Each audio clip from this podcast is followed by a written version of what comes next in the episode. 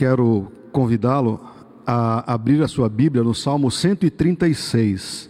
Inicio esta meditação nesta belíssima manhã que Deus nos oferta, propondo a seguinte pergunta a você: Você é otimista ou pessimista? Você não precisa responder, é evidente. Em sua maior parte, as pessoas não são nem pessimistas, nem otimistas por natureza, se assim podemos dizer. Na verdade, diante das circunstâncias da vida, dos problemas, ah, essa maioria alterna. Essa grande maioria das pessoas, que não é nem otimista nem pessimista, acaba alternando isso na sua vida. Há momentos em que estão mais otimistas e outros momentos mais pessimistas. Isso é comum, isso é normal a todos nós. Assim somos nós, seres humanos. Porém, há dias em que enxergamos tudo pela lente do pessimismo. Também é normal. Isso é humano. Todos nós alternamos momentos e dias assim, mais otimistas, menos otimistas, mais pessimistas, menos pessimistas. Mas eu disse a maioria, a maioria. Mas, se falamos na maioria ou em maioria, existem as minorias. Os chamados pessimistas por natureza são uma minoria.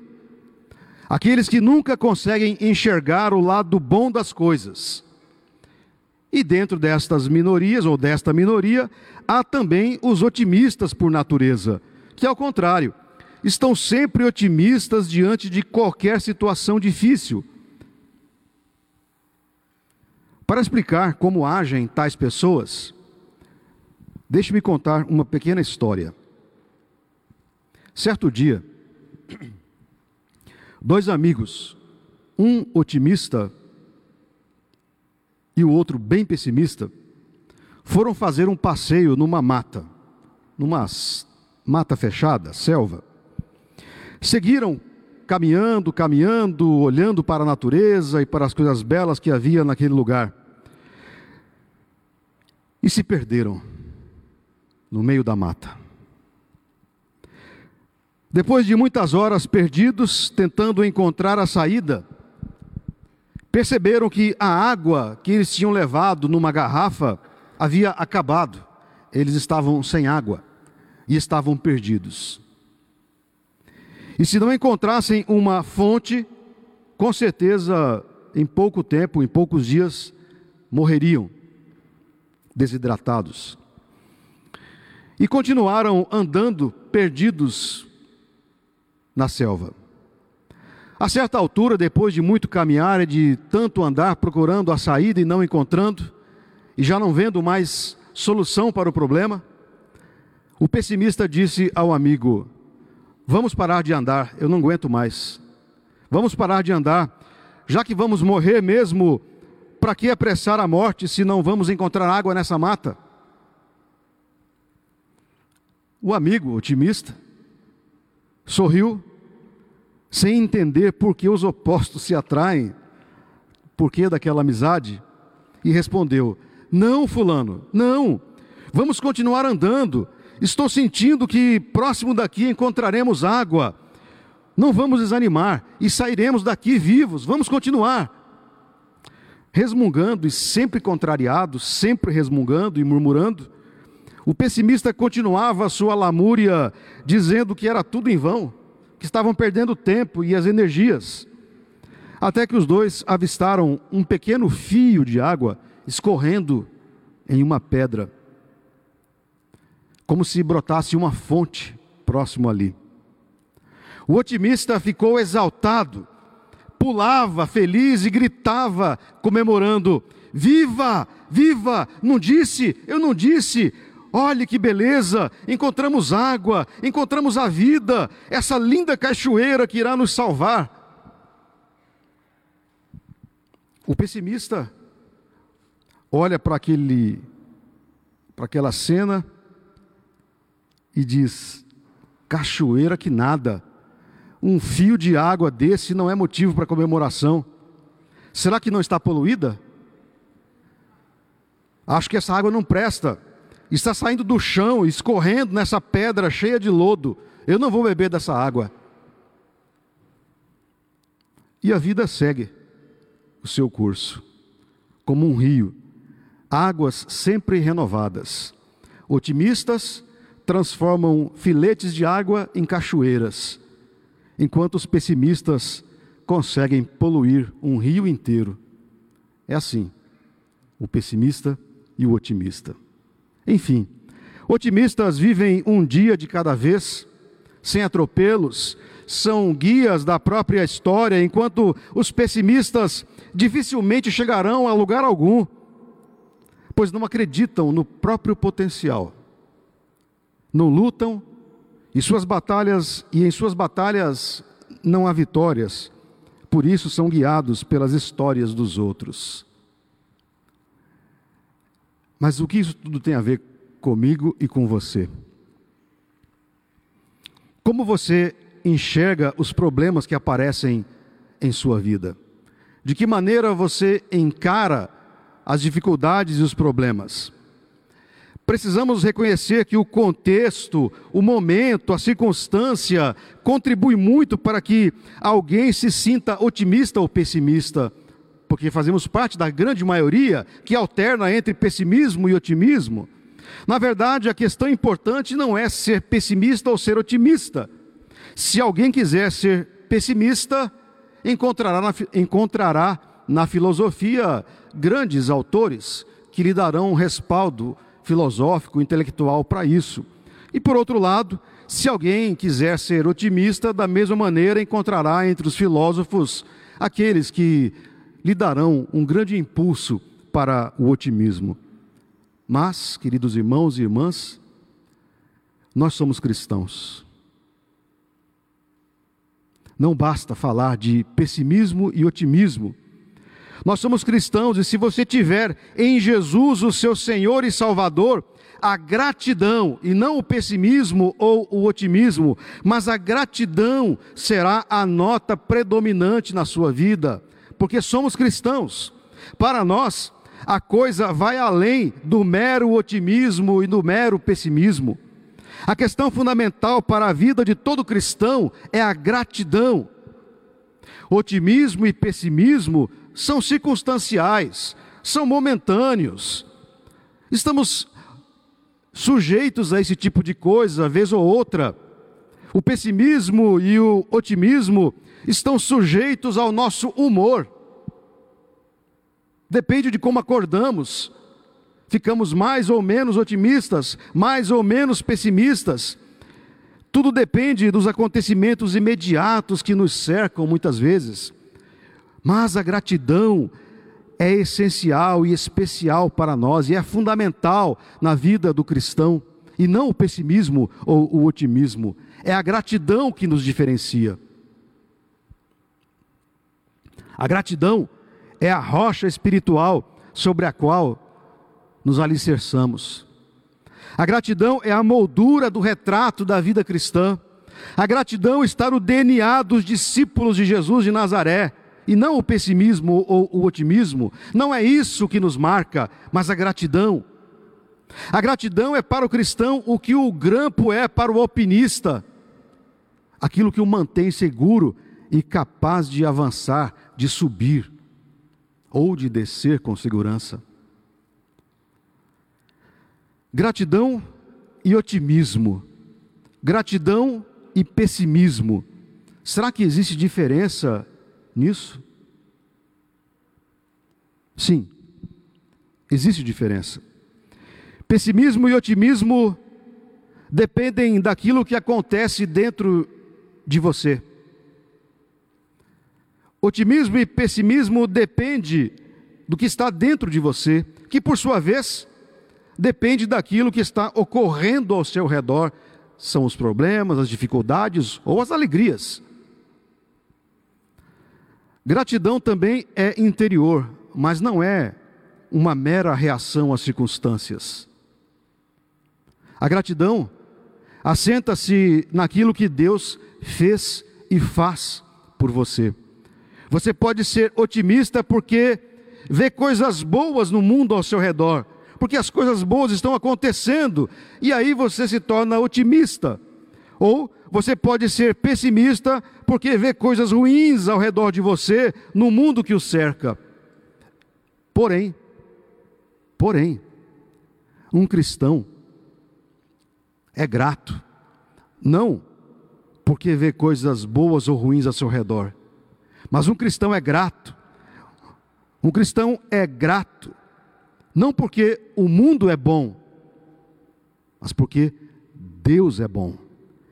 Esta é a razão da nossa gratidão. Deus é bom. Esta é a razão que o salmista diz no primeiro verso do texto que nós acabamos de ler, o Salmo 136. Rendei graças ao Senhor, porque Ele é bom. Rendei graças ao Senhor, porque Ele é bom.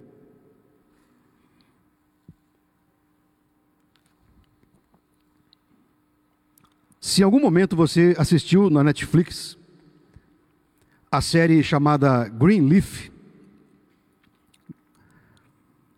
você se lembrará com certeza do bordão utilizado pelo personagem central daquela série, o bispo James Greenleaf. E o bordão do bispo é o seguinte, e ele estava sempre dizendo isso, e se você assistiu a série, você sabe que havia muita coisa errada na, naquela história toda, mas para contornar toda a situação, o bispo sempre dizia: Deus é bom o tempo todo. Deus é bom o tempo todo. Um ônibus lotado às sete horas da manhã não é nada bom, mas Deus é bom. Uma biópsia positiva para o câncer não é uma coisa boa, não é uma notícia boa, mas Deus é bom.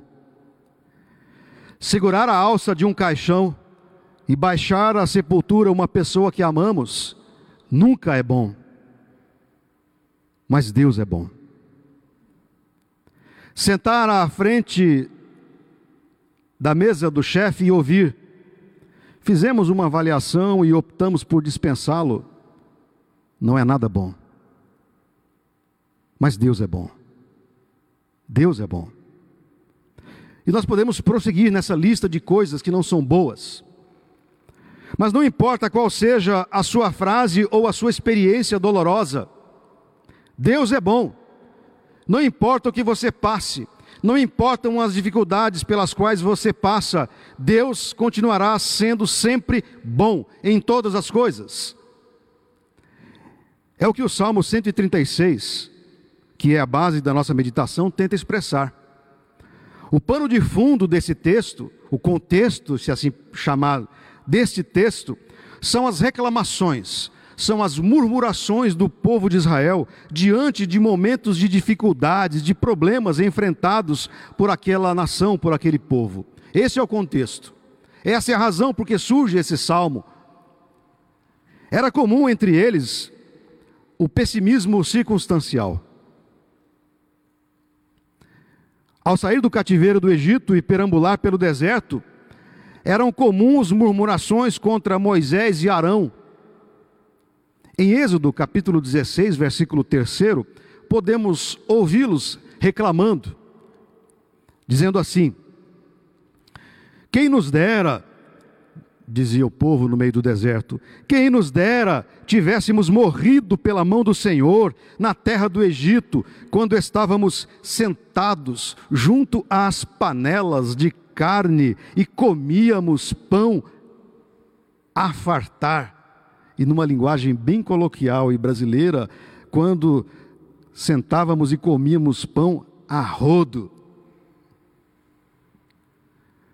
Pois nos trouxestes a este deserto para matar de fome toda esta multidão, murmuravam e reclamavam contra Moisés. Era assim o povo.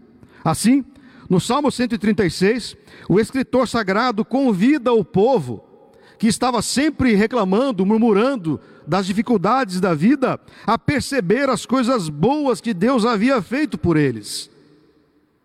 É como se o salmista estivesse dizendo ao povo: olha, parem de olhar para as coisas ruins, vamos olhar agora as coisas boas que Deus tem feito. Com certeza elas são muito maiores do que as coisas ruins que nós passamos. Grandes coisas tinha Deus feito por eles, mas que de tão grandiosas, de tão grandes e comuns, a maioria se esquecera de observar e reconhecer nelas o amor de Deus.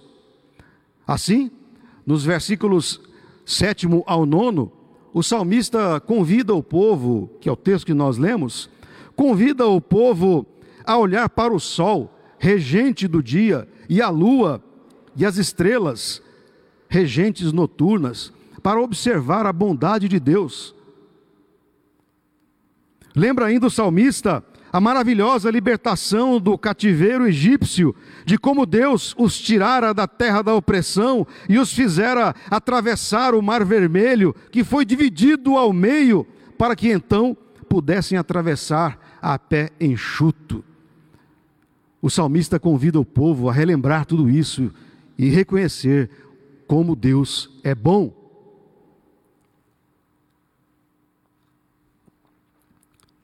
Razão pela qual deve ser adorado, deve ser honrado.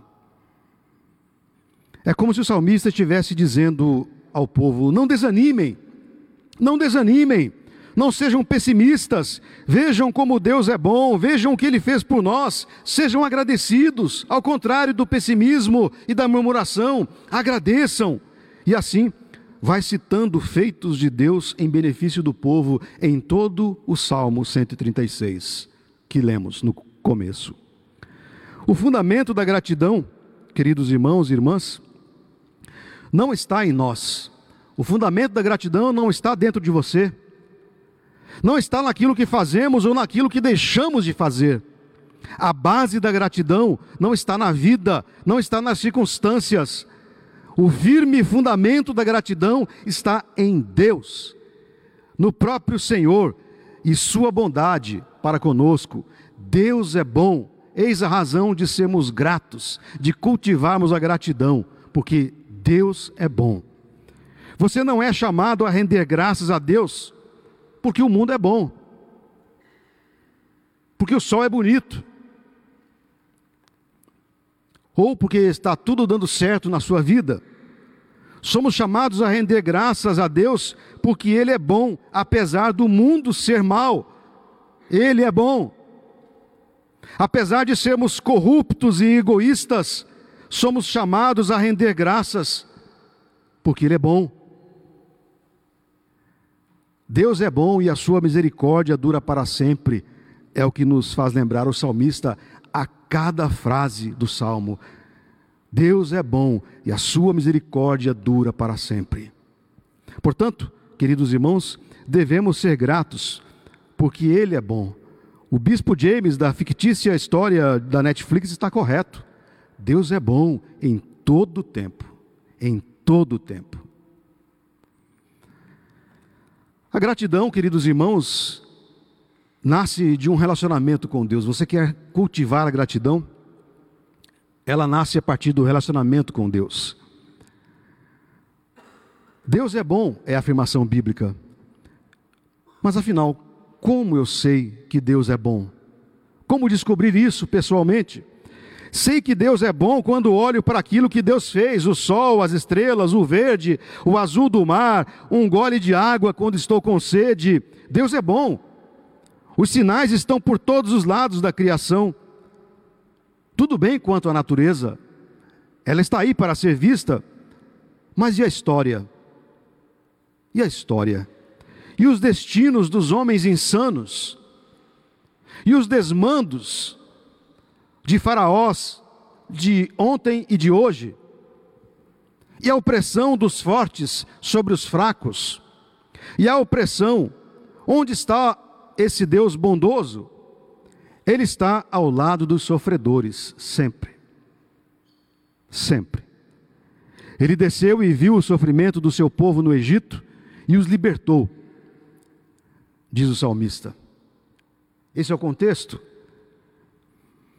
Ele continua vindo, vendo e agindo para libertar aqueles que estão sob proteção ainda hoje, sob opressão.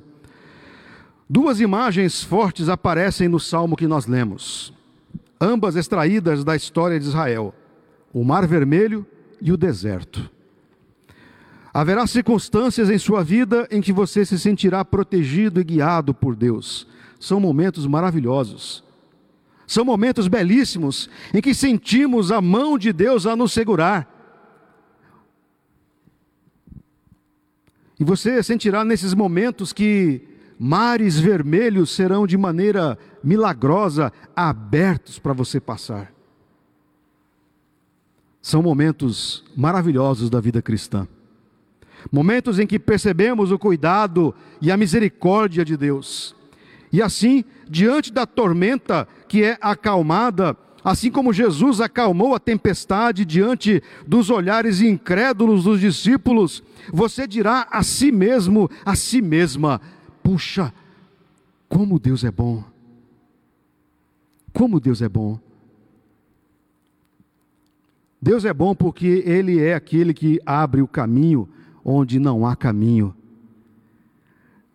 Lá estava o povo de Israel, atrás o Faraó com seu exército, à frente um mar intransponível. Confiar num Deus bondoso é saber que Ele é aquele que abre caminho onde não vemos saída e nenhum outro caminho.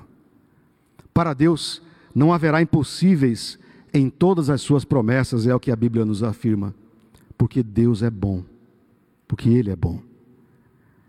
Contudo, há momentos em nossa vida que parece estamos no meio de um deserto, é a outra figura do salmo, de um quente e infinito deserto.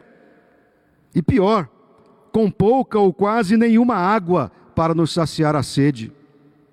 Foi o que aconteceu com o povo de Deus. Ele os conduziu pelo deserto, proclama o salmista. A experiência do deserto é fundamental para o nosso crescimento. Passar por desertos, por momentos difíceis, é essencial para a nossa vida cristã. É no deserto, é no deserto que aprendemos que Deus pode fazer brotar água da rocha. É no deserto que aprendemos que Deus pode enviar o maná a cada dia. É no deserto que aprendemos que Deus é a nossa sombra sob o sol escaldante. É no deserto, é no deserto que percebemos que a nossa luz na noite vem de Deus. É no deserto que Deus nos ensina que o maior obstáculo para a terra prometida não são os inimigos, os adversários mas o maior inimigo para a terra prometida somos nós mesmos, com o nosso egoísmo e o nosso pecado. Nós somos os nossos maiores adversários. É no nosso deserto que Deus trata conosco. É no deserto que Deus trata com você, para que você aprenda, para que você cresça. E é neste relacionamento com Deus que aprendemos gradativamente a olhar para a vida de uma outra maneira e não observarmos mais as coisas ruins que acontecem ao nosso lado, mas mesmo tendo-as, agradeceremos a Deus, porque Ele é bom. No deserto, Ele nos conduz. Por fim, misericórdia e graça nos acompanharão nesses momentos. Você já começou algum projeto e desistiu dele? Quem nunca teve a experiência de começar a escrever um texto e não gostando, não gostando do resultado, abandona-o por completo e deixa lá o texto incompleto, ou então simplesmente amassa a folha e joga? Certamente você tem também projetos outros inacabados, projetos abandonados e até projetos rejeitados. Aquele que nós dizemos, como foi que eu pude fazer isso? Não quero nem lembrar disso. Pois bem, Eu e você, eu e você, nós, a humanidade, o universo criado, toda a criação, nós não somos um projeto de Deus que não deu certo. Você não é um projeto abandonado por Deus. Você não é projeto de Deus abandonado. Ele não abandonou o projeto. Às vezes somos tentados a achar isso. Quando passamos por dificuldades, por problemas, por doenças, achamos que Deus se esqueceu de nós, achamos que Deus nos abandonou, que somos um projeto inconcluso de Deus. Em Sua misericórdia, Deus não nos dá aquilo que merecemos, e em Sua graça, Ele nos dá aquilo que não merecemos. Se fôssemos um texto, um projeto de texto, Deus poderia simplesmente amassar o papel, fazer uma bola e arremessar para um buraco negro qualquer do universo. Mas nós não somos isso. Você não é isso. Se fôssemos um vaso, ele simplesmente poderia arremessar-nos ao chão, fazendo-nos em mil pedaços. Ou como faz o oleiro, depois de quase concluir o projeto, põe a mão em cima e faz de novo virar apenas barro. Mas Deus não fez isso com você. Se fôssemos uma construção, Ele poderia colocá-la abaixo, reduzindo-nos ao pó, ao entulho, mas Deus não fez isso com você, porque somos povo dele, porque você é povo, você é filho, você é filha de Deus, rebanho de seu pastoreio. Então, ele não nos trata segundo aquilo que nós merecemos, mas nos trata com a sua misericórdia, porque ele é bom. Porque ele é bom. Esse texto, esse projeto que somos nós, que somos eu e você, este texto continua sendo escrito por Deus. O quadro, se assim podemos dizer, esta obra de arte que somos nós, nas mãos de Deus, a última pincelada ainda não foi dada pelo Criador. O vaso não foi terminado ainda. A casa ainda precisa de acabamento. Além de nos tratar com misericórdia, não desistindo de nós, seu povo, ele nos trata com graça não só não lança sobre nós a punição que merecíamos, como oferece aquilo que nós não merecíamos, que é a sua graça e o seu amor. É por essa razão que é chamada de graça imerecida. Nós não a merecemos, mas Ele nos la dá. Por quê? Podem dizer? Porque Deus é bom, porque Ele é bom é por esta razão que recebemos dele a graça, porque ele é bom. É por isso. Pela sua graça recebemos Jesus Cristo, pela sua graça recebemos da plenitude do Espírito Santo, pela sua graça recebemos o perdão dos pecados, pela sua graça recebemos a vida eterna. Pela sua graça estamos sendo transformados dia após dia a imagem e semelhança de seu filho Jesus. E assim ele vai concluindo a sua obra até o dia em que haverá de ser o dia em que ele nos chamar. E aí sim, a obra estará concluída. No dia que haveremos de ficar face a face com o nosso Criador. Concluo. O tema deste mês de novembro é a Arte de Agradecer. Um título bastante apropriado, uma vez que é o mês da festa das primícias, uma celebração que nos desafia a reconhecer que Deus tem, o que Deus tem feito por nós ao longo deste ano, 2022. Lembrando que este ano está se encerrando no próximo domingo com a festa das primícias. Domingo que vem, o ano se encerra. Lembrando que, pelo calendário cristão, o ano se encerra no domingo onde se celebra Cristo, Rei do Universo, que também será celebrado, está sendo celebrado. Pelo chamado ano cristão, o primeiro domingo de dezembro já é um ano novo. O calendário cristão, o ano cristão, é diferente do calendário civil. E é por esta razão que nós celebramos com gratidão tudo aquilo que Ele tem feito em nossa vida na festa das primícias. Então, nada melhor que encerrar o ano cultivando a arte de agradecer. Venha para a festa das primícias no próximo domingo. Olhando para a sua vida, faça uma avaliação nessa semana até a festa das primícias. Perceba como Deus o guardou até aqui. Perceba como Deus esteve ao seu lado até aqui. Busque em sua memória os momentos difíceis em que Deus, de uma maneira milagrosa, reverteu a situação e ela foi resolvida na sua vida. Venha para a festa das primícias, nutrindo em seu coração o agradecimento a Deus pelos desertos, pelos desertos que você teve que atravessar neste ano que se encerra. Mas se você está na festa das primícias, é porque você passou pelo deserto. E isso é motivo de gratidão.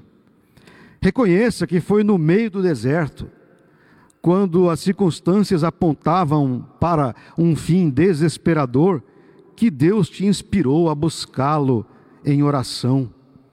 E assim você cresceu na fé, tendo a certeza de que Ele agiria quando tudo e todos diziam: Isso não vai dar certo. Ele agiu, te tirou do deserto e você provou da sua graça e misericórdia. Assim, convido você a repetir comigo o primeiro versículo do Salmo 136. Você pode abrir sua Bíblia se você não se lembrar. Nós faremos a leitura deste primeiro versículo e em seguida afirmaremos a nossa fé na liturgia. Afirmação de fé, o amor de Cristo.